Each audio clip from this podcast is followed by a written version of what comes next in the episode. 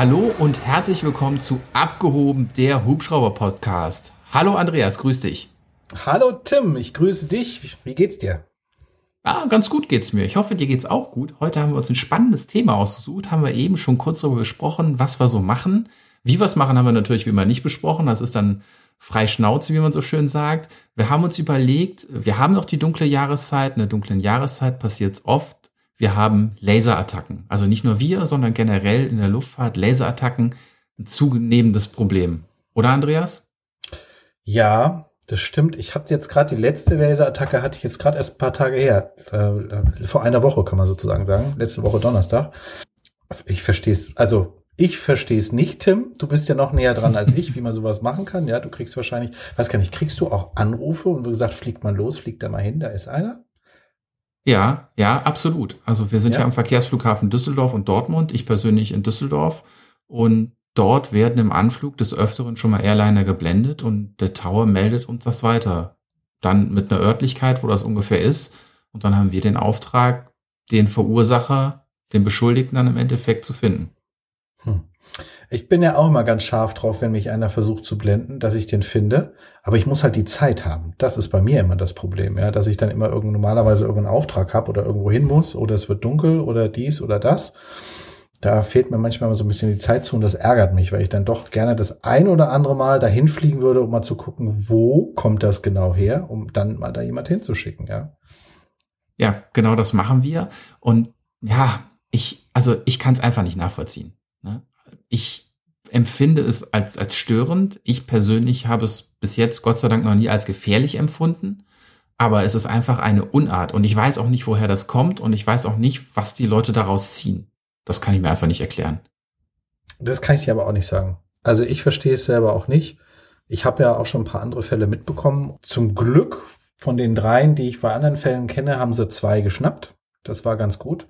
Das äh, Gute war, da saß in dem einen zivilen Flugzeug saß ein Polizist mit drin. Und der konnte natürlich schnell seine Kollegen kontaktieren und sagen, fahrt da mal hin. das ist dann natürlich mhm. super praktisch, wenn man so eine Connection in dem Moment hat. Aber ich finde es auch unmöglich und äh, keine Ahnung, woher diese Unart kommt und was man sich dabei denkt. Und man hat es ja jetzt eigentlich auch im zivilen Bereich oft genug gehört, dass das jetzt nicht das Gelbe vom Ei ist, wenn man sowas macht, ja. Aber trotzdem ähm, gibt es dann doch immer wieder Leute, die sich so einen starken Laser besorgen und dann darauf rumreiten. Kannst du, ähm, hast du eine Idee?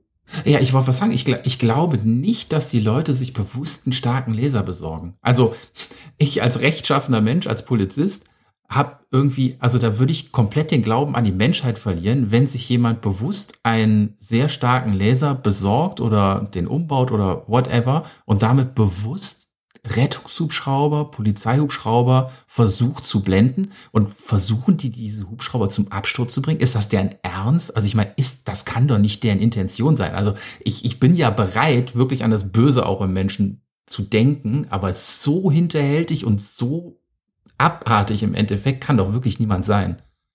Ich, du, ich kann es dir auch nicht sagen, aber ich meine, es ist ja so, mit einem Milliwatt kriegst du ja so einen Strahl nicht hin nach da oben, der dich dann auch noch blendet und vor allen Dingen der so weit geht. Ja, da brauchst du ja schon ein bisschen mehr zu. Also mit so einem hier Zeigestab, Laserpointer, irgendwas, da schaffst du das nicht. Da brauchst du schon. Echt? Ja, nee, schaffst du nicht. Probier mal. Ich glaube, 50 Milliwatt brauchst du dafür auf jeden Fall. nee, ich, ich probiere das nicht, keine Angst. Nein, aber äh, das, das, was im Hubschrauber passiert, ist ja, ist ja schon eigentlich so wie eine Disco, ne? Also wenn man jetzt mal, ja. wenn man geblendet wird, ich, ich weiß nicht, wie es im Airliner ist, ob das genauso funktioniert, aber wir kriegen es ja immer nur mit, weil auf einmal die komplette Kabine in ein blaues, rotes oder manchmal blaues Licht getaucht ist. Habe ich blau, grün, grün wollte ich sagen. Grün, rotes oder blaues Licht getaucht ist. Das sind so die drei Laserfarben, die es gibt. Das ist, da erschreckt man sich kurz. Ja, erschrecken ist auch schon wieder ein bisschen zu viel. Man wundert sich, was da auf einmal los ist. Und mhm. ähm, dann sieht man schon irgendwo den gebündelten Lichtstrahl. Ich habe bis jetzt immer nur grün. Das ist auf jeden Fall das, was am meisten eingesetzt wird, ja. Also blau habe ich persönlich auch noch nie gesehen. Blau soll angeblich auch so das gefährlichste sein, weil das auch meistens ein starker Laser ist. Aber mhm. ja, grün ist sehr, sehr häufig, das sieht man ja auch teilweise bei Fußballspielen, da werden Torhüter geblendet. Ne? Wir haben eben über so ein Video gesprochen, was wir vielleicht auf dem Kanal noch hochladen was in Nordafrika, meine ich, entstanden ist, wo ein Polizeihubschrauber von gefühlt Zehntausenden grünen Lasern geblendet wird. ja, ab und zu kommt halt auch noch rot vor. Kannst du dich an so, kannst du es mal erzählen? Hast, kannst du dich an irgendeinen Vorfall erinnern, wie das abgelaufen ist? Also du bist geflogen und dann irgendwas, so eine Geschichte, wo du das mal erlebt hattest? Ja, ich muss leider sagen, das kommt sehr oft in den Nachtdiensten vor. Und ich, also es ist, du weißt es ja selber, wir fliegen in Einsatzgeschwindigkeit mit der 145, mit 125 Knoten, also deutlich über 200 kmh, ballern wir übers Ruhrgebiet und mhm. trotzdem schaffen es Leute vom Balkon den Hubschrauber zu blenden. Also mhm. da musst du ja morgens um halb vier erstmal auf dem Balkon sitzen. Du musst einen Laserpointer dabei haben und dann musst du auch noch den Hubschrauber hören, sehen und dahin schießen mit dem Laser. Also, mhm. das, ich weiß auch nicht. Ich hatte als Kind oder als Jugendlicher andere Hobbys. Äh, ich weiß nicht, was da passiert, aber ja, wenn das passiert, ist es bei uns ganz oft in Sucheinsätzen, weil wir mhm. da natürlich stationär irgendwo über der Stadt sind, relativ niedrige Höhe, so 500, 600 Meter.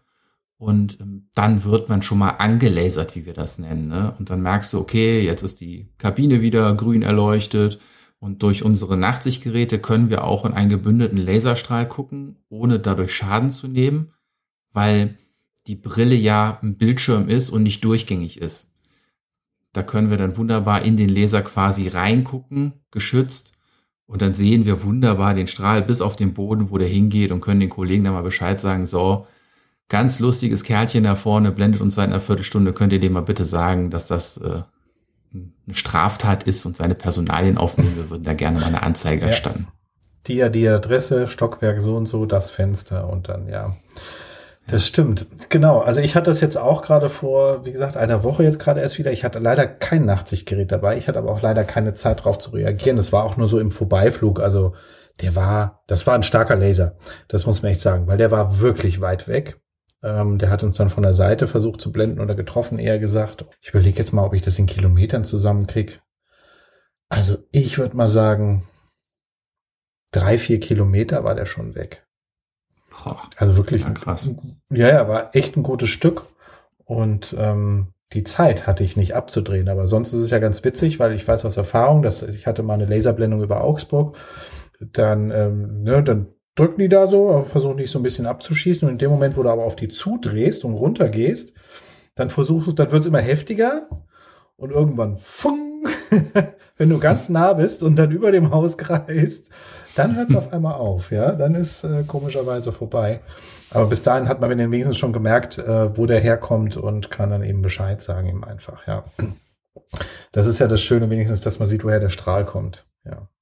Genau, ja, äh, man darf natürlich jetzt nicht zu viel einsatztaktische äh, Vorgehensweisen der Polizei äh, preisgeben, aber ja, natürlich, ne, wie du auch sagst, äh, man kann wunderbar erstmal nachverfolgen, wo der Strahl herkommt und das ist dann auch meistens für uns mit unserer Ausrüstung relativ leicht auszumachen, aber es ist es geht dann meistens unter im Einsatz, sage ich mal, oder es wird zurückgestellt zumindest, weil man hat ja einen anderen Auftrag, wie du auch sagst. Ne? Du warst irgendwohin unterwegs, du hattest einen Auftrag und hattest jetzt eben nicht die Zeit.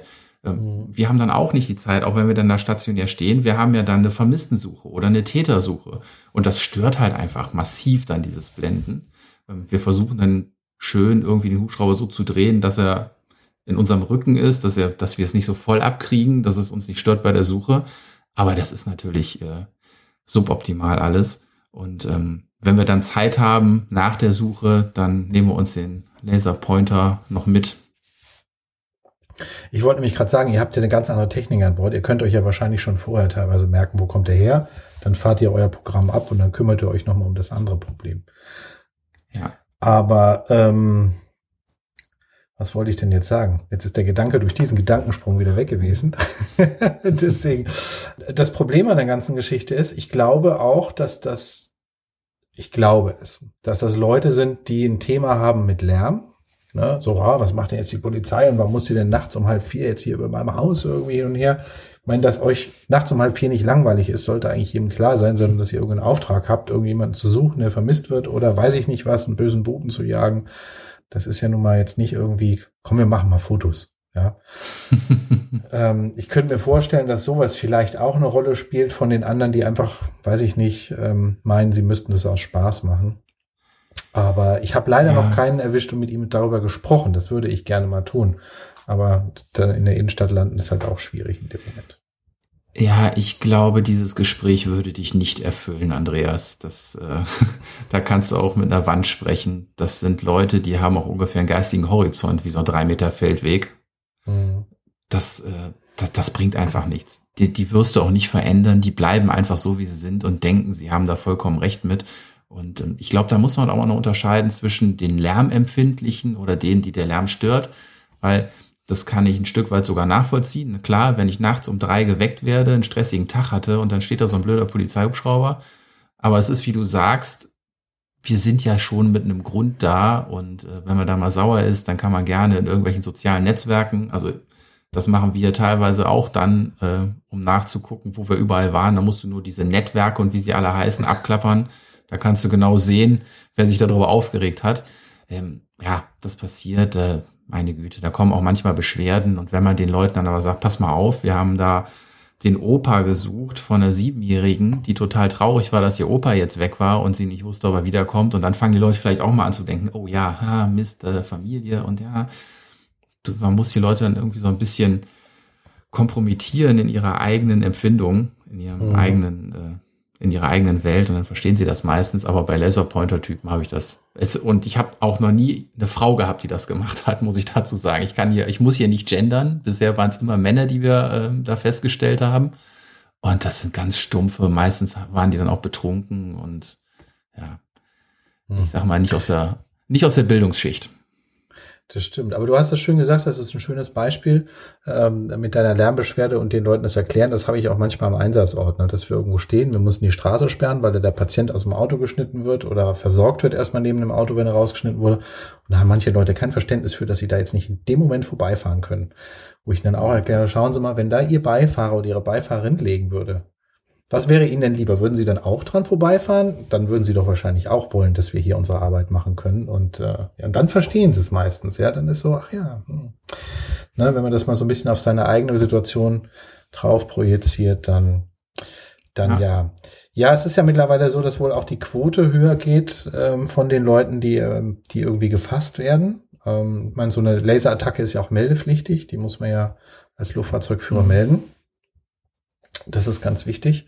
Ähm, allerdings mehr aus dem statistischen Grund. Ja, ähm, weil es hilft nichts, wenn ich ja. jetzt sage, hier, ich habe da und da einen Laserpointer, jetzt so wie beim letzten Mal auf drei Kilometer Entfernung gesehen, das wird so in dem Bereich sein, dann ist das gut für die Statistik, aber dadurch kriegt man den ja noch nicht. Ne?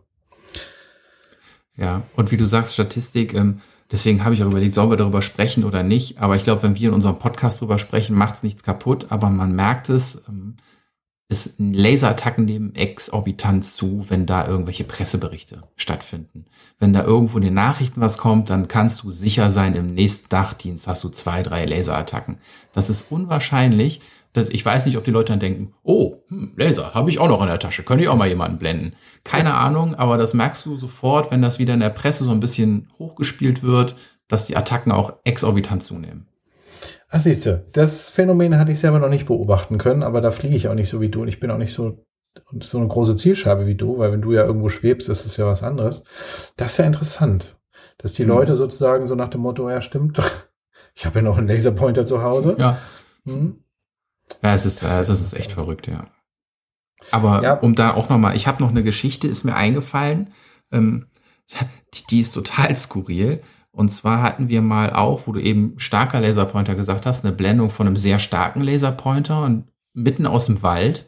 Und wir haben uns gewundert, wer da mit so einem starken Laserpointer im Wald ist. Und am Ende haben wir diese Person auch feststellen lassen und das war ein Jäger.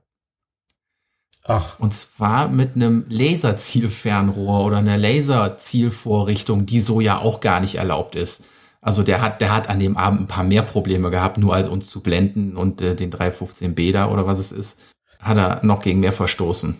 Und das Ding war noch auf einer Waffe montiert, das heißt, der hat damit auch gezielt sozusagen oder hat er nur dieses Fern Laserrohr irgendwas gehabt? Es war Gott sei Dank nicht auf der Waffe montiert in dem okay. Moment. ich glaube, wenn wir da runtergeguckt hätten und mit unserer Wärmebildkamera dann jemanden mit einer Langwaffe auf uns zielen sehen, mhm. äh, mit einem Laserzielfernrohr, hätten wir da eventuell auch eine etwas größere Nummer aufgefahren. Aber ähm, nein, er ist, am Ende hat er es äh, abmontiert gehabt und hat uns dann da aus Langeweile, was weiß ich, damit geblendet. Also. Verrückt, Wenn Leute oder? Langeweile haben, machen sie ganz doofe Sachen. Verrückt. Siehst du mal. Kann man sagen, was mit dem passiert ist? Nee, weißt du wahrscheinlich gar nicht, wie es ausgegangen ist, ne, was der gekriegt hat dann.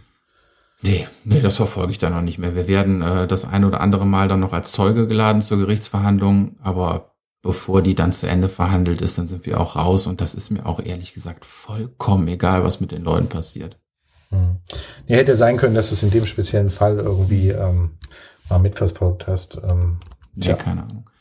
Also ich habe ich hab schon mitgekriegt, es gab äh, beim einen oder anderen auch schon Haftstrafen, es gab äh, hohe, hohe, hohe Geldbußen, die sind wirklich im fünfstelligen Bereich, das ist kein Zuckerschlecken. Mhm. Und ähm, ja gut. Die, die es dann meistens erwischt, die zahlen es eh nicht selber. Leider. Ähm, ja. Weil? Ach so, weil sie es nicht leisten können, weil sie noch zu Hause wohnen. Ja, nö, weil sie eh kein Einkommen haben. Also wie gesagt, es ist wirklich oft sind es komplett gescheiterte Existenzen mhm. die dann, wie gesagt, auch meistens total betrunken so einen Quatsch machen. Ich habe noch nie erlebt, dass da jemand aus, äh, aus einer wohl situierten Mittelschicht irgendwo sowas macht. Also echt nicht. Wie gesagt, es macht ja, macht ja auch überhaupt keinen Sinn. Ja, sowas.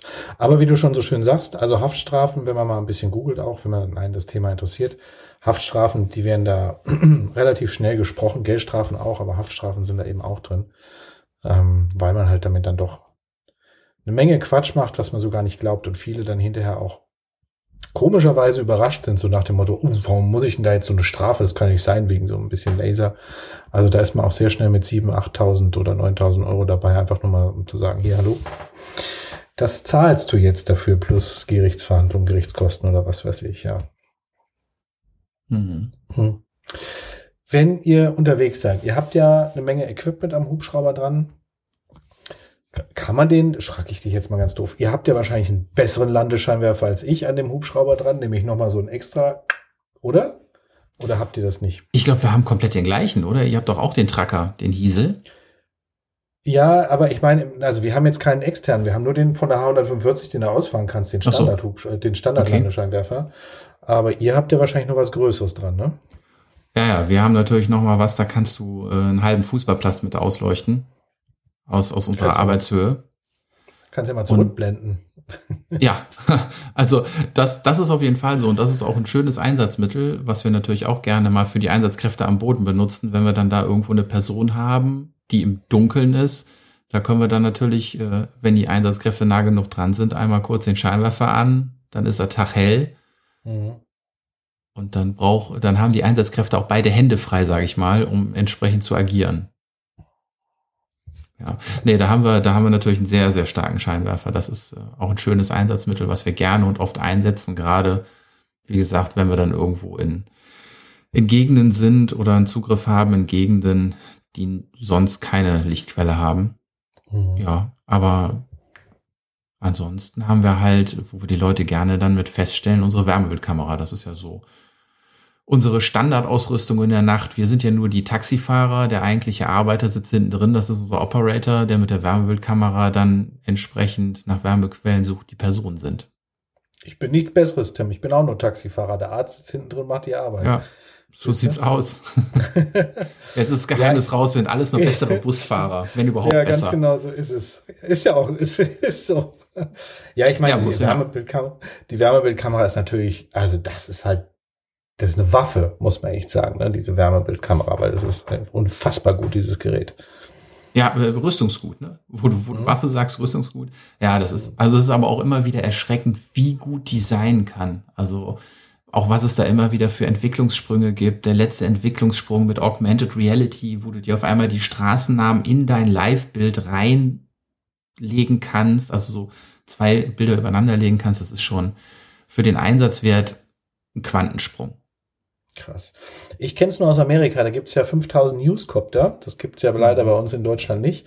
Und ähm, die haben auch eine Software, die haben eine Kamera dran in der Software, dann können sie sich die Fahrzeuge markieren, dass jetzt gerade irgendwie verfolgt wird und dann wird daneben sogar die Geschwindigkeit schon angezeigt und alles.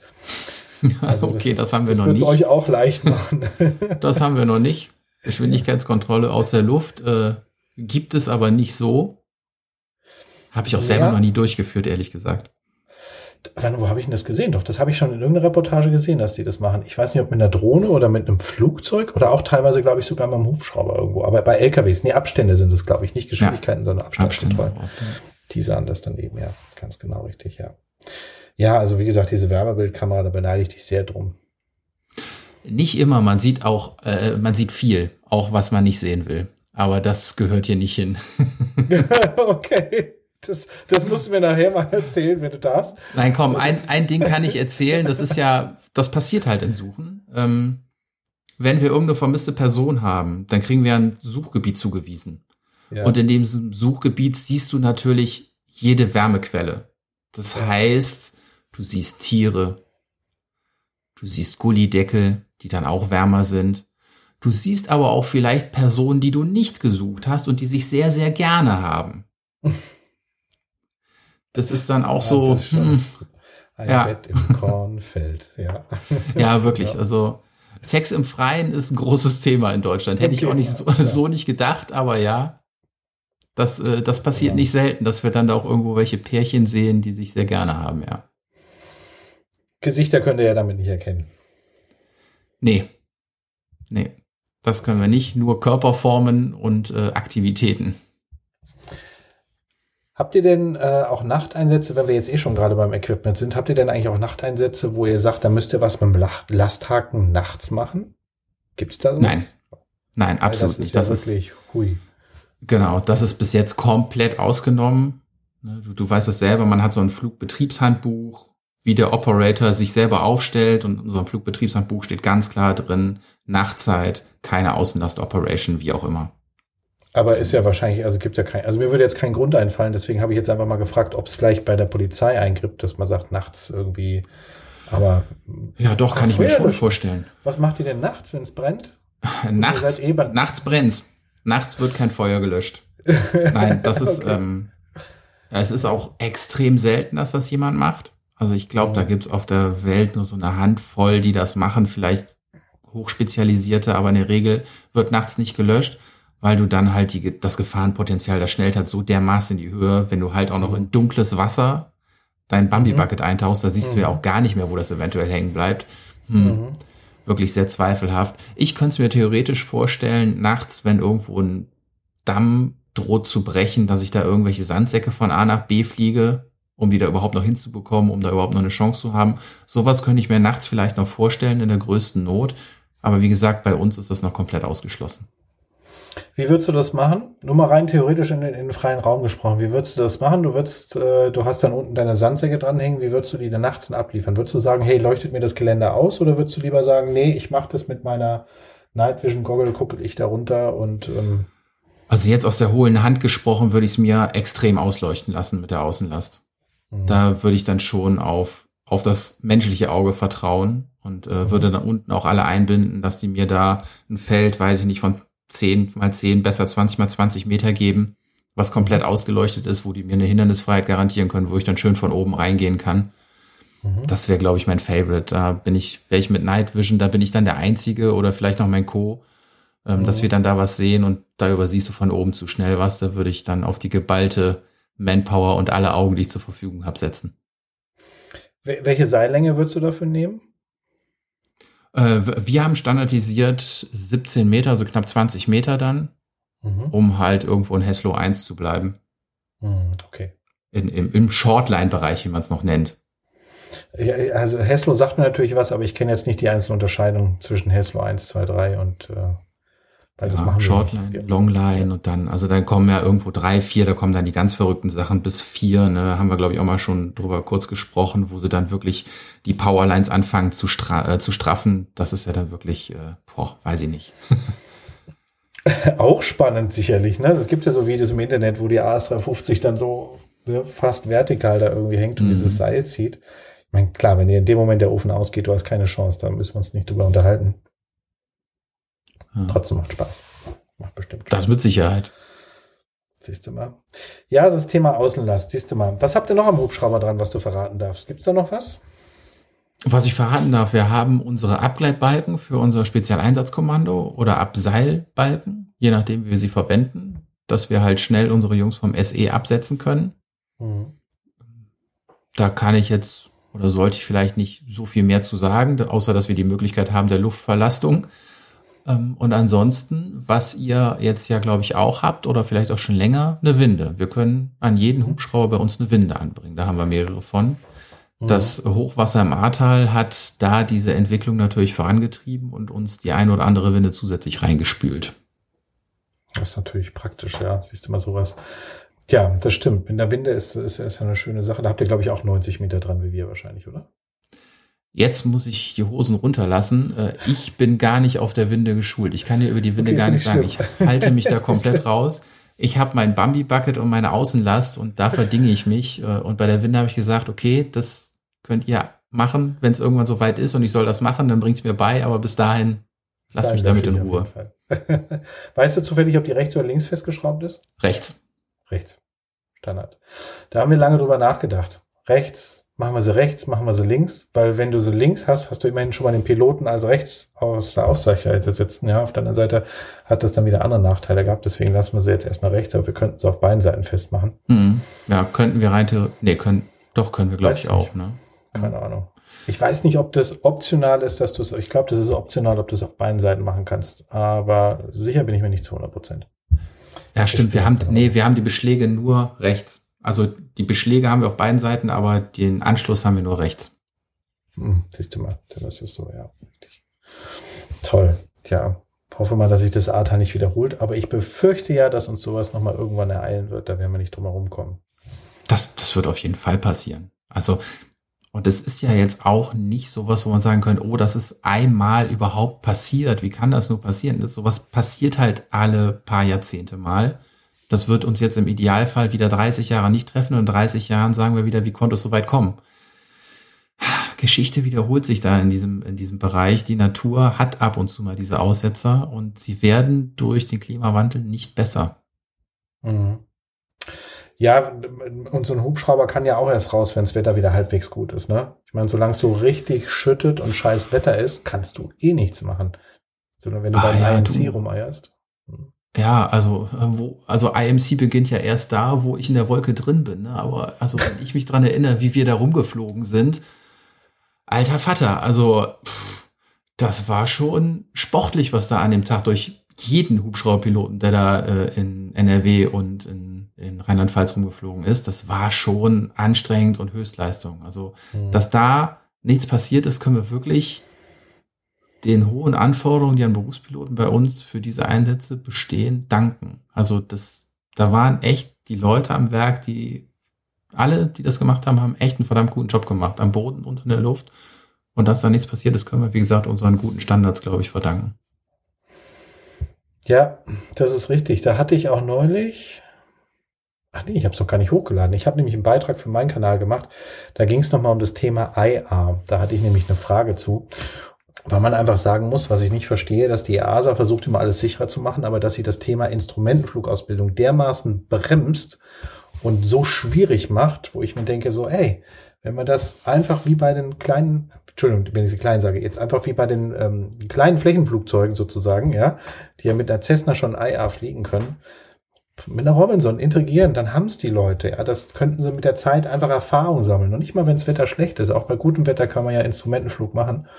Aber wenigstens die Verfahren kennenlernen, da reinkommen, das ist einfach ein bisschen mehr. Aber da sind wir so weit weg hier in Europa von. Und das verstehe ich einfach mhm. nicht, ja, dass man echt sagt, nein, das muss ein Riesenhubschrauber sein und das so und hier und guck uns zwei an, wie viel IA wir bis jetzt in unserem Leben geflogen sind, ne? Also ja, wir müssen es ja erstmal bekommen. Ich glaube, das habe ich hier noch gar nicht gesagt. Ne? Ich habe schon öfters mal gesagt, dass ich nach Braunschweig muss und so, aber äh, da muss ich jetzt auch nicht mehr hin, weil das Thema hat sich für mich erledigt, die Theorie. Die ist jetzt abgehakt und äh, im positiven Sinne erledigt. Ja, genau. Ja, ja. herzlichen Glückwunsch, Tim, nochmal von mir. Ja, vielen Dank. Und äh, wenn das irgendwie noch interessant ist für Leute, die zuhören, ich muss sagen, ich habe ja erst mit Aviation Exam gelernt und bin dann auf, auf Anraten vieler zu ATPLQ umgestiegen und es war life-changing. Also der Wiedererkennungswert in der Prüfung von ATPLQ war der Hammer. Also es waren nicht eins zu eins die Fragen, aber die Fragen waren sehr, sehr ähnlich gestellt und daher wusste man, worauf da abgezielt wird. Und als ich vorher mit Exam gelernt habe, Aviation Exam, da wusste ich überhaupt nicht, was die in den Fragen von mir wollen. Mhm. Und ähm, das, das war wirklich life-changing. Und damit habe ich dann relativ easy die, äh, die Prüfung bestanden, ja. Ja, auch wenn wir schon bei Ja sind, auch so ein Punkt. Sehr schade, dass man überhaupt solche Programme braucht, dass man das einfach so schwierig macht, dass es ja. eben nichts mehr bringt, sich einen Ordner aus der Wand, aus dem Regal zu ziehen, sagen, den lese ich mir jetzt mal durch, dann kann ich diese Prüfung bestehen, sondern so tief kann man gar nicht bohren in so einem Ordner, was die da von einem wollen, teilweise, ja. Ja, das stimmt leider. Das hat nur noch was mit auswendig lernen und wiedererkennen zu tun und nicht mit verstehen, ja. Mhm. So, und wie geht's jetzt dann bei dir weiter? Wenn wir doch eh schon bei dem Thema sind? Wenn wir eh schon bei dem Thema sind, äh, es geht irgendwann in den Simulator, wo ich hunderte Stunden gefühlt machen werde. Ja, nicht hunderte, aber ich werde halt, ich weiß gar nicht, wie viel es ist. Ich habe noch nicht reingeguckt, aber da ist erst auch im, im August geht's in den Simulator für zwei Wochen und dann geht zwei Wochen in den richtigen Hubschrauber und dann sollte das Thema gegessen sein. Warum erst so spät? Weil ich natürlich hauptsächlich noch Polizist bin und äh, fliegen muss und wir haben die EM vor der Tür. Und im Moment dreht sich alles nur darum. Dreht sich alles nur um die EM. Wir haben vier Spielorte in NRW. Da bleibt keine Zeit, noch so einen kleinen Piloten wie mich auf äh, IFA auszubilden. Deswegen haben wir das in den Sommer verschoben. Bist du eigentlich SFI? Fällt mir gerade ein. Also Synthetic Flight Instructor?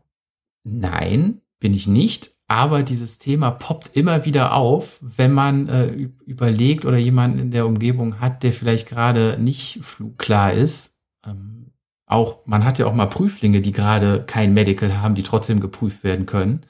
Und ähm, ja, da denke ich auch jedes Mal, Mensch, macht dein SFI.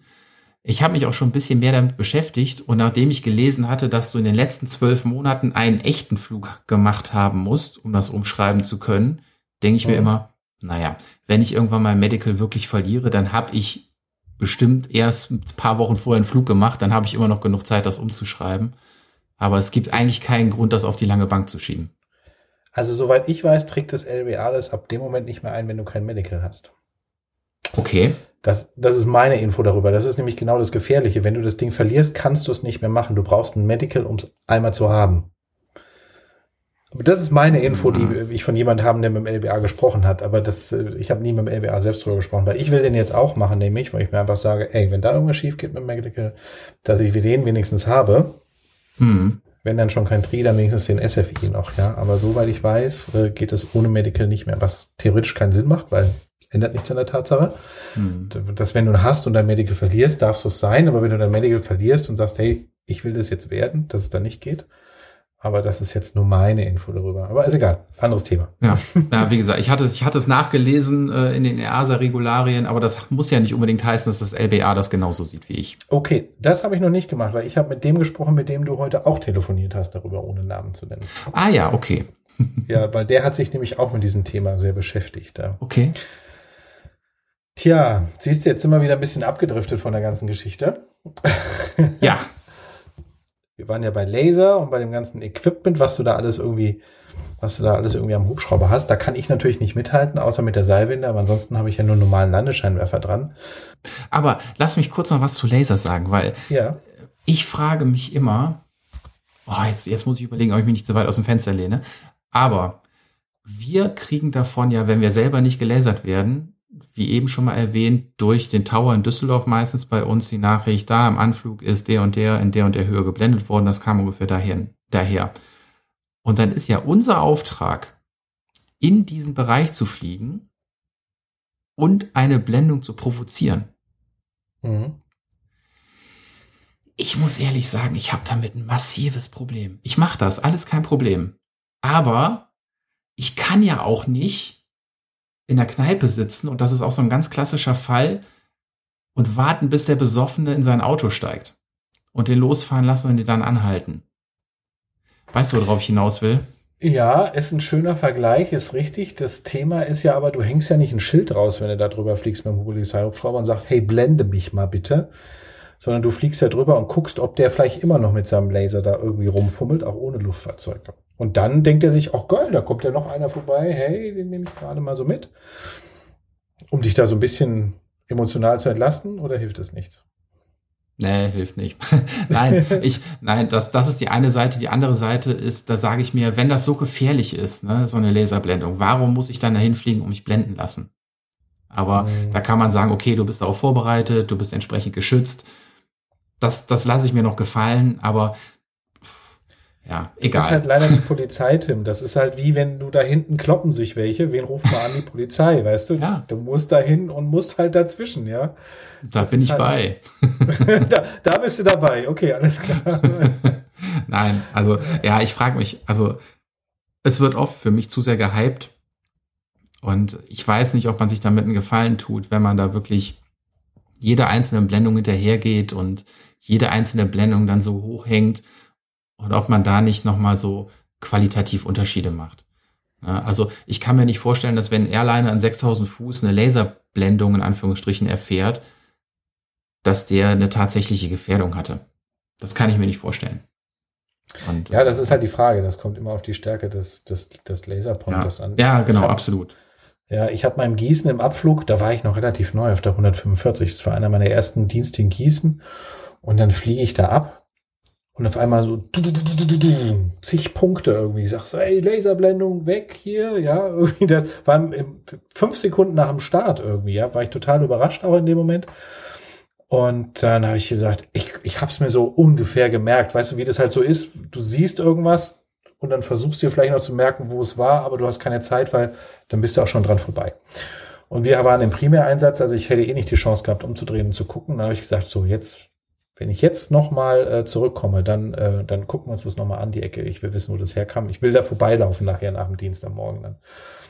Und dann war das wirklich. Und dann bin ich zurück zig Laserstrahlen und so weiter, dann bin ich da und da habe ich gesagt, das schnappe ich mir. Das, wenn mein Dienst vorbei ist, ich laufe dahin, ich weiß welches Fenster und so weiter. Und dann bin ich da morgens hingelaufen um halb acht, als ich fertig war, hab die da mal angesprochen, die waren dann da, so ein kleines Häuschen irgendwie. Ich weiß gar nicht, was das war, von irgendeiner Firma irgendwas. Und habe gesagt, sag mal, Leute, Darf ich mal fragen, was ihr hier so macht? Was da, kann ich mal da gucken und so weiter? Weil ich wurde da mehrfach mit dem Laser bei euch rausgeblendet. Dann haben die mich da auch zu diesem Fenster dieser Tür gelassen. Und dann hatten die da so eine, so ein, so ein Scheinwerfer stehen, den du auf dein Haus richten kannst, mhm. so, und der so ganz viele Laserpunkte an die Wand macht. Ja, ja? kenne ich. Da habe ich gesagt, ach, Jemine, aber könnt ihr das vielleicht ein bisschen anders drehen? Das ist ein bisschen irritierend, wenn ich durch ja. diese vielen Laserstrahlen durchfliegen muss, ja? ja. Haben sie dann auch gemacht, habe ich auch wieder was dazugelernt, ähm, weil damit hatte ich natürlich nicht gerechnet.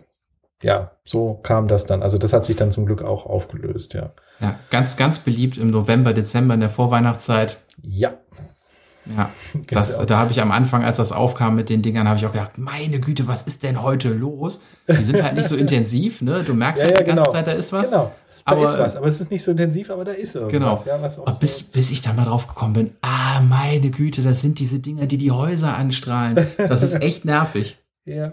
So, und die hatten das eben nicht auf ihre Hütte drauf gemacht, sondern irgendwie den Himmel einfach, weißt du, so Mhm. Ich weiß jetzt nicht, was sie dann da sehen wollten, weil die Strahlen siehst du ja dann auch nur, wenn Nebel ist. Aber ähm, ja, hm. wie du schon sagst, musste ich, habe ja auch was dazu gelernt, habe ich dann gesagt, na komm, dann dreht's weg. Und dann bin ich damit total happy, dann ist mir das total wurscht. Ja. Die waren auch ganz nett und auch genauso überrascht wie ich. Aber gut, so ist das dann. Eben. Sagt dir ja keiner, wenn du das Ding kaufst. Denkt ja auch keiner dran. nee, denkt auch keiner in dem Moment dran, ja. Hat ja auch keiner, da hatte dann wirklich keiner eine böse Absicht. Aber das war schon was, ja. So, und jetzt hatte ich eine lange Pause, aber wie gesagt, letzte Woche, tja, schade, den hätte ich, den hätte ich mir gerne geschnappt. Den hätte ich gerne, gerne gehabt. Und FIS hat eh nicht viel zu tun gehabt, also die hätten mich da sicherlich gut unterstützen können. ja. Kurz mit dem Ahne. Der war leider nicht da, aber sein netter Kollege war da. aber weißt du, was ich viel schlimmer finde als Laser, find, finde ich, Drohnen im Abflugbereich. Das hatte ich ja mal in Dortmund. Das fand ich so unangenehm. Das ist so ein schlechtes Gefühl. Wirklich. Ähm, da habe ich eine ganz spezielle Frage jetzt für dich. Okay. Ja. Also ich muss nämlich noch zur Polizei, ich muss noch zwei Anzeigen wegen äh, Drohnenflugs über Frankfurt raushauen. Sag mal, hat die Polizei in Hessen eine Drohne, weißt du es zufällig, mit einem gelben Deckel? Boah. Das kann ich dir so nicht sagen. Ich weiß, dass mittlerweile, glaube ich, alle Polizeien Drohnen haben. Von der kleinen DJI Mavic bis zu dieser großen, ich weiß jetzt nicht, wie sie heißt, aber die schon ein paar Kilo wiegt. Ähm, da haben wir schon diverse. Und die Polizei Hessen, ja, kann gut sein. Ich muss mal mit denen reden, wo die denn so alles langfliegen, deswegen. du, ähm, ich weiß nicht, wie das in Hessen organisiert ist. Ich weiß, dass es bei uns, wir haben die zentrale Aufsicht, aber es gibt, boah, weiß ich nicht, knapp 400 Drohnen, die in NRW verteilt wurden an die Drohnenführer. Mhm. Ähm, die haben auch alle einen Schein gemacht, aber die funktionieren autark. Ne? Und dann rufen mhm. die bei uns an und sagen, hier, da und da, lass mal eine Drohne steigen. Das merkst du dir auch nicht alles, ne? Also das rufst du ab, wenn du in den Einsatz gehst und weißt, da ungefähr fliege ich hin, wie viele Drohnen habe ich auf dem Weg gemeldet. Aber die sind ja auch in der Regel alle bis 120 Meter maximal und dann ist gut. Da bist du ja in der Regel nicht unterwegs. Die kamen uns in 500 Meter entgegen. Hm, das ist schlecht. Deswegen muss ich mal gucken, wir da mal reden können. Aber gut, wie gesagt, das, ist jetzt, das war jetzt einfach nur mal so ins Blaue geschossen. Ja, deswegen, naja. Ja, Drohnen ist, äh, ist leider auch in letzter Zeit wieder exorbitant mehr geworden ähm, in, in vielen Bereichen. Wir hatten das Thema ja auch schon mal in dem einen oder anderen Podcast. Aber wir haben wahnsinnig viel mit Drohnenbegegnungen im Moment. Also Minimum teilweise zwei pro Woche und alles knapp. Das ist echt ein Riesenthema im Moment. Das ist dann so der Hemmschrei, Drohne! Und bis der Pilot guckt und überhaupt irgendwas sieht, weil die auch nur so klein sind, ist das ist halt das ja auch. Du hast, ja. du hast wahrscheinlich 30 Begegnungen, aber die siehst ja. du alle nicht. Du siehst ja nur, die genau. knapp sind, weil die Dinger so klein sind und vor dem Hintergrund ja. verschwimmen. Ja. Also da haben wir im Moment wahnsinnig viel mit zu kämpfen und da lasse ich aber auch nicht locker, weil das bringe ich dann auch zur Anzeige, dass das, äh, hm. dass das irgendwo vermerkt ist, dass dann irgendwas mal passiert, dass man auch diesen netten Drohnenpiloten, der gerne mit seiner Drohne in 200 und 300 Meter über Frankfurt bei uns im Anflug von der Uniklinik fliegt. dann mal kriegt. Ja. Ja, da wird mir auch jedes Mal Angst und Bange, wenn ich dann irgendwelche tollen Videos vom Düsseldorfer Flughafen sehe, wie die Drohne da schön entlang fliegt und denkst dir, super, das ist genau mein Abflug oder mein Anflug. Mhm. Wenn ich da in dem Moment langballer, dann geht mir das Ding irgendwo durch den Rotor und dann gucken wir mal, was weitergeht. Ja, es ist so schade, weil ich habe ja Kontakt zu vielen Drohnenpiloten, auch die mich über Instagram eben anschreiben, über mein Profil. Und da gibt es so viele nette Leute, die sich auch wirklich mit den Regeln auseinandersetzen und daran halten. Und dann gibt es wieder einige wenige, die das Ganze eben einfach so in den Ruf ziehen, sage ich jetzt mal, oder in mhm. Verruf ziehen, so rum, ja. Das finde ich dann einfach so schade. Wir haben bis jetzt immer noch das Glück gehabt, dass nichts passiert ist, aber es ist wie mit dem Ahrtal, es ist eine Frage der Zeit. Ja. Ja. Das ist einfach. Ja, das ist, äh, das ist auf jeden Fall äh, mein, mein größerer Schmerz als äh, die Laserpointer, muss ich ehrlich sagen. Weil da kann einfach ja, es geht mehr kaputt gehen. Ja. ja. ja. das ist richtig. Also, dass die eine Blendung hinkriegen, dass das ganze Ding runterfällt, das ist schwierig, aber mit einer Drohne ist das alles andere als schwierig. Hm. Das muss man leider wirklich so sagen. Und das ist vielen, glaube ich, nicht bewusst. Die denken sich, oh. Andreas, du hast, die du hast die Woche einen super Flug gehabt. Weil nee, war letzte Woche, Ende letzter Woche. Ähm, ich ja. weiß nicht, wie viel du darüber sagen kannst, aber ähm, ich hatte Ins Ausland. Auf der, guck mal, es passt ja, zusammen. Ja. ja. gut, du warst ja auch ewig unterwegs. Also wenn du auf dem Weg nicht laserattackiert wirst, wann dann? Also du bist ja überall einmal vorbeigekommen. Ja, das stimmt. Ja, viel kann ich dazu nicht zu sagen. Äh, äh, wir sind, äh, also das Spannendste war natürlich Frankfurter Flughafen an dem Tag. Oder was heißt das Spannendste? Also es war natürlich schön, mal endlich wieder auf dem Frankfurter Flughafen landen zu können, ähm, weil das schon ganz cool ist. Es macht einfach Spaß, weil es so groß ist. Die Bahn darunter und die Towerlotsen, die sind halt auch super nett immer. Sonst kenne ich es ja immer nur von der Stimme her, wenn wir drüber fliegen. Ja, so, und dann sind wir jetzt mal da gelandet. Was ich aber sehr spannend fand, und das hätte ich nie gedacht, also am Frankfurter Flughafen ist es so, früher gab es ja mal ein Helipad. Das haben sie irgendwann abgeschafft. Weiß ich nicht, ob vor 10, 15 Jahren, keine Ahnung. Gibt's nicht mehr. So, dann haben wir uns gedacht, wir mussten neben ein Flugzeug nämlich, stellen wir doch den Hubschrauber neben das Flugzeug. Gibt ja auf der Südseite genug freie Positionen. Nein, geht nicht. der Hubschrauber darf nur da stehen auf irgendeiner Position, drumherum war nichts mehr frei und dann beim Gatt hinten und dazwischen total viele freie Positionen. Nee, da dürfen keine Hubschrauber hin, warum auch immer. Aber wir sind ja auch mit der AS365 sind wir ja nur so, so ganz klein im Gegensatz zu allem anderen, was da steht, ja. Das war spannend mal zu hören, dass die auch, weil die Vorfeldleute, mit denen ich darüber gesprochen hatte, die selber sagen, ey, wir haben keine Ahnung warum, aber die machen es so kompliziert hier. Es war einfach nur mal wieder spannend zu hören. Wir stellen uns das so leicht vor, kommen, wir parken daneben und dann geht's, warum auch immer, Versicherung oder keine Ahnung, geht's dann eben nicht. Aber ähm, die waren alle nett. Und dann ging's weiter, dann sind wir nach Baden-Württemberg geflogen. Und von dort aus ging es dann nach Antwerpen. Wir haben noch eine Zwischenlandung gemacht in Dahlemer Binz Den Flugplatz kenne ich halt ganz gut. Wenn man am Nürburgring fliegt, da gehe ich immer gerne tanken. Dann haben wir das da auch gemacht. Das lag auf der Strecke, weil ich wollte unbedingt vor der Grenze tanken gehen und mir das nicht antun, irgendwo in Belgien, Niederlande, da irgendwo tanken zu gehen, um da Zeit zu verlieren, weil wir hatten echt Zeitdruck. Und die waren auch alle super. Aber ich hatte schon ein bisschen Schiss, dass ich da in irgendeinen Luftraum reinfliege, den ich nicht auf dem Radar hatte. Also im Sinne von, ne, auf irgendeiner Karte, der vielleicht drauf ist, aber ich dann die Bezeichnung dazu nicht gesehen habe oder so. Dann ist das Praktische an Vorflight, das ist so eine App, ich weiß nicht, ob du die Mhm. kennst. Kenne ich ja. Das ist halt super, wenn du da deine Strecke drin hast, dann blinkt dann immer auf, wo du gleich reinfliegst oder wo du knapp davon entfernt bist. Und das macht das Leben dann natürlich schon ganz schön leicht, wenn man da im Ausland unterwegs ist und dann mal so hoch oder wieder runter und mal links und mal rechts. Das war schon cool. Und dann sind wir da an der Klinik in Antwerpen gelandet. Da war auch kein, lange kein Hubschrauber mehr, war hier Menschen, überall Menschen, Menschen, Menschen. Die waren auch sehr nett. Und dann sind wir von da weiter durch die Niederlande dann hoch nach Wilhelmshaven. Und da war das Wetter schlecht. Das war dann nicht so schön. Weil ich bin hinter der Warmfront hergeflogen und die ist aber nicht so schön abgezogen, wie wir das alle uns erhofft hatten. Ich hatte auch mit dem Wetterdienst telefoniert, aber nee. Und dann hatten wir den Zeitdruck, dass, das, äh, dass es dunkel wurde. Wir waren nämlich 20 Minuten, eine halbe Stunde vor Sonnenuntergang, waren wir noch so eine Viertelstunde von Wilhelmshaven weg. Und dann konnten wir das nur hinkriegen, indem wir das Team eben aufteilen. Der eine Teil macht das, äh, das, das Ärztliche sozusagen und der andere Teil, der geht tanken. Und ähm, dann sind wir nach, schnell nach Wilhelmshaven rüber an den Flugplatz geflogen, haben da getankt, aber das Problem war, oder wir wollten tanken, die Tankstelle ging nicht. Hm. Äh, weil wir hatten ja echt keine Minute zu verschenken.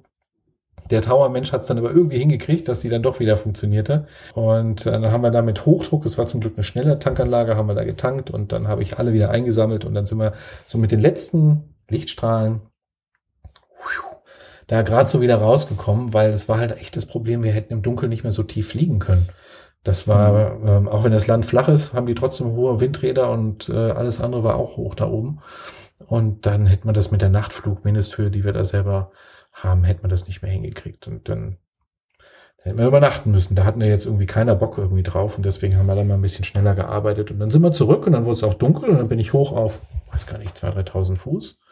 Dann irgendwann wurde es grün im Cockpit von rechts. ja, so kam es dann eben, ja. Ähm, ja, aber hat Spaß gemacht. Wir sind da ja als Sonderhubschrauber dann da losgeflogen. War schon schön. War, war cool. Ja. Mal schauen. Ja, cool, mal so rumzukommen. Ausland. Ja, du, es passiert ja echt selten. Also, dass wir so eine Strecke haben, in dem Sinne so ein Dreieck in Anführungsstrichen fliegen, das ist schon nicht alltäglich, sage ich mal. Ne, Wir haben natürlich unsere Rennstrecken oder wo man sagt, hey, wir fliegen mal ins Allgäu und zurück. Aber das war ja so ein schönes Dreieck, was wir geflogen sind. Das war ja nicht nur einfach geradeaus in die eine Richtung und dann wieder in die andere, ja. Hm. Das war ganz schön. Hat Spaß gemacht. Und die 365 ist ja richtig Hubschrauber dafür. Kannst du mit 140, 150 Knoten schön fliegen. Dann kommst du wenigstens auch vorwärts. Ja, cool. Entschuldigung. Alles gut. Ja, das ging eigentlich ganz gut. Ja, das war schön. Und jetzt geht's am noch Wochenende wieder für mich weiter. Auf der 145. ah ja, Nach, Nachtdienst. in Gießen dann. In Gießen. Ganz genau. Cool. Tja, Sehr gut. Gucken wir mal. Ja, Tim. Mensch, sind schon wieder 50 Minuten um. Haben wir mit einem schönen Flug abgeschlossen, ja. Ich Ja. bin, ich bin ein einziges Mal in Frankfurt gelandet, auch da im Süden auf dem, äh, auf der Abstellfläche. Mhm. Da war ich danach auch, äh, musste ich danach eine kleine Äußerung schreiben, warum wir so hohe Kosten fabriziert haben. Also wir hatten keine andere Wahl, wir sind da auch hingestellt worden, aber das war der VIP-Parkplatz, bla bla bla, hast du nicht gesehen, Aha. Weil da halt Fahrzeuge rangeführt werden mussten, die dann unser, unseren Passagier übernommen haben. Mhm. Und äh, das hat eine ganze Stange Geld gekostet für die Minute, die wir da gestanden haben. Krass. Ich glaub, ich kann's, ich weiß es, weißt du es? Ich habe irgendwas im Kopf mit 650 Euro Landegebühren plus Handling. Das kann, das kommt gut hin. Ja. Also ich weiß es nicht, was wir, was wir bezahlen werden jetzt dann da, aber so aus der Erfahrung würde ich mal sagen, das kommt so ganz gut hin. Da ist dann Anflug, Dass man mit Abflug, allem drum und dran, dabei. ne? Ja, Dass du mit so einem Taui bist du gut dabei. ja, eben deswegen, dass mal unsere Hörer auch mal so eine Relation haben, was man da bezahlt. Mit einem kleinen Hubschrauber übrigens, ne? Das ist keine 747 und kein A380, kein A320. Ähm, das geht nach Gewicht. Und wir wiegen mhm. ja nicht viel. das ist ja, ja, ja, deswegen, also da zahlen andere ganz andere Summen für einmal landen in Frankfurt. Tja. Aber wie gesagt, schön, schön, schön. Gut. Ja. Tim, dann lieben Dank dafür. Wünschen wir mal allen, würde ich mal sagen, einen tollen Start in ihren Tag, wenn sie uns schon früh morgens am Donnerstag hören. Mhm. Ja. Und dann ein schönes Wochenende, das kommt. Und das dann gucken wir mal, ja, wen wir das nächste Mal als Gast haben. Vielleicht wünschen sich ja auch mal unsere Zuhörer irgendeinen Gast. Ja, weil wir sind gerade an vielen dran. Ja. Ähm, ja. Auch viele gute, auch viele, wo ja. ich selber denke, so, ah, da freue ich mich richtig drauf, mit denen zu sprechen. Immer so, so mhm. Fanboy-Momente. Gucken wir mal, wann wir, wann wir meine großen Fanboy-Momente im Podcast nochmal hinkriegen. Wen wir mal brauchen, Tim, das fällt mir gerade ein, ist Fred North. Da müssen wir einen englischen Podcast machen. Ja, da bin ich dran, aber da müssen wir halt auf Englisch sprechen. Ehrlich? Bist du da dran? Das wusste ich gar nicht. ich, ja, ja, ja, ich habe, äh, also die, die es jetzt hören und äh, davon wissen, die wissen auch, äh, dass sie meine Kontakte dahin sind und das kriegen wir schon hin. Also wenn wir den wollen, der war jetzt, der war jetzt auch kürzlich in Deutschland in, äh, oder in Belgien, Deutschland, mhm. Österreich, ist mit Gerold Biener geflogen, mhm. mit dem wir ja eventuell auch in Kontakt stehen, dass der mal zu uns im Podcast kommt. Ähm, mhm. Ja, da wird sich bestimmt was ergeben. Da bin ich mal gespannt.